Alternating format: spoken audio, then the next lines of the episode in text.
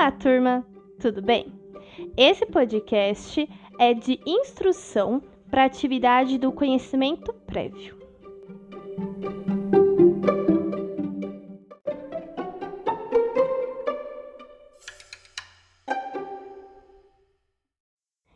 Primeiramente, é de extrema importância que vocês não realizem pesquisas e buscas para responder e para fazer essa atividade do conhecimento prévio. Por quê? O intuito da atividade é que vocês apresentem o que vocês já sabem sobre isso, sobre esse tema, mas principalmente que vocês consigam analisar as, as imagens com o que vocês já possuem de conhecimento. É, realmente entender sobre isso, sobre o, essa unidade, a gente vai aprender. A gente vai aprender historicamente, com fontes, com dados, com textos, o, sobre o período da Semana da Arte Moderna de 22, sobre a Era Vargas. Porém, nesse início, é muito interessante que vocês realizem a atividade, então, com o conhecimento que vocês já possuem, sem fazer pesquisas, ok? Entendido esse início, né? Vamos lá eu fiz esse podcast especialmente para explicar um pouco melhor essa atividade de conhecimento prévio para vocês. Realmente um podcast de instrução para atividade, tá? Sem propriamente explicar conteúdos. Primeiramente, eu quero que vocês analisem as duas imagens. Ah, um detalhe: enquanto eu estou falando nesse podcast, é muito interessante que você tenha o seu livro didático do lado para você analisar enquanto eu falo, tá? Então, primeiramente, quero que vocês analisem as duas imagens da página 51 do livro didático de História. Vamos ler uma, a legenda de cada uma.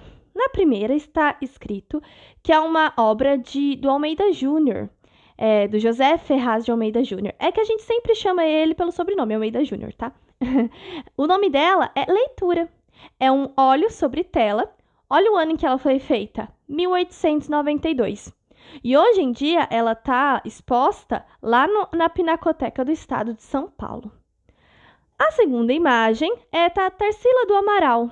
O seu título é Abaporu. É também um óleo sobre tela, só que olha o ano, 1928. Mais recente, né? Ela pode ser encontrada no Museu de Arte Latino-Americana de Buenos Aires, Malba. Vamos analisar então essas duas imagens. É, quais as características que vocês acham mais diferentes de uma para outra? O que vocês conseguem notar de diferença? Principalmente na imagem mesmo. Será que uma parece ser mais, vamos colocar assim entre aspas, é conservadora, mais antiga, entre aspas? A outra parece ser uma mais moderna, contemporânea, atual. Quais são as diferenças que vocês analisam? Analisando as duas imagens, vamos para essa atividade, ela consiste em duas, duas partes, né? Vamos para a primeira parte dessa atividade. Na página 50, vocês têm quatro questões hipotéticas.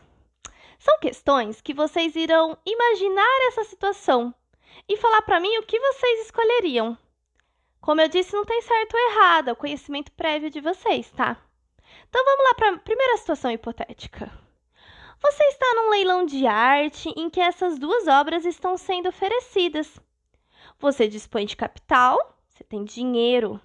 E se você quiser, você pode adquirir os dois quadros. Você tem tanto dinheiro que você pode comprar os dois. Considerando o seu gosto, e aí eu tô falando pessoal, o gosto de cada um, tá? Você escolheria para pendurar na parede da sua casa? Qual dessas você escolheria? E por quê? Pessoal. Segunda Situação hipotética.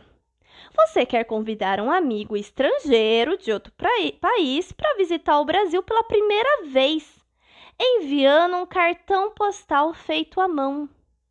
Qual imagem você escolheria para incentivá-lo a vir? Por quê?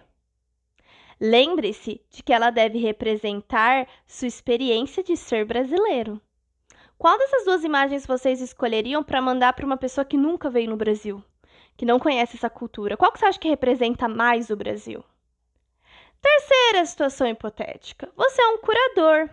Curador é de uma exposição de arte brasileira. Curador é a pessoa que escolhe as obras de arte que vão estar na exposição, tá bom? Então, se é esse curador, falta uma obra para completar a sessão de arte moderna. Qual delas você escolheria? E por quê? Lembre-se, essa situação hipotética é uma sessão de arte moderna. Qual dessas duas imagens você acha que retrata mais essa arte moderna? Por último, a última situação hipotética. Você é um ilustrador, está ilustrando um livro de história e precisa de imagens para um capítulo sobre o Brasil durante a República Oligárquica, 1894 a 1930, também conhecida como República Velha.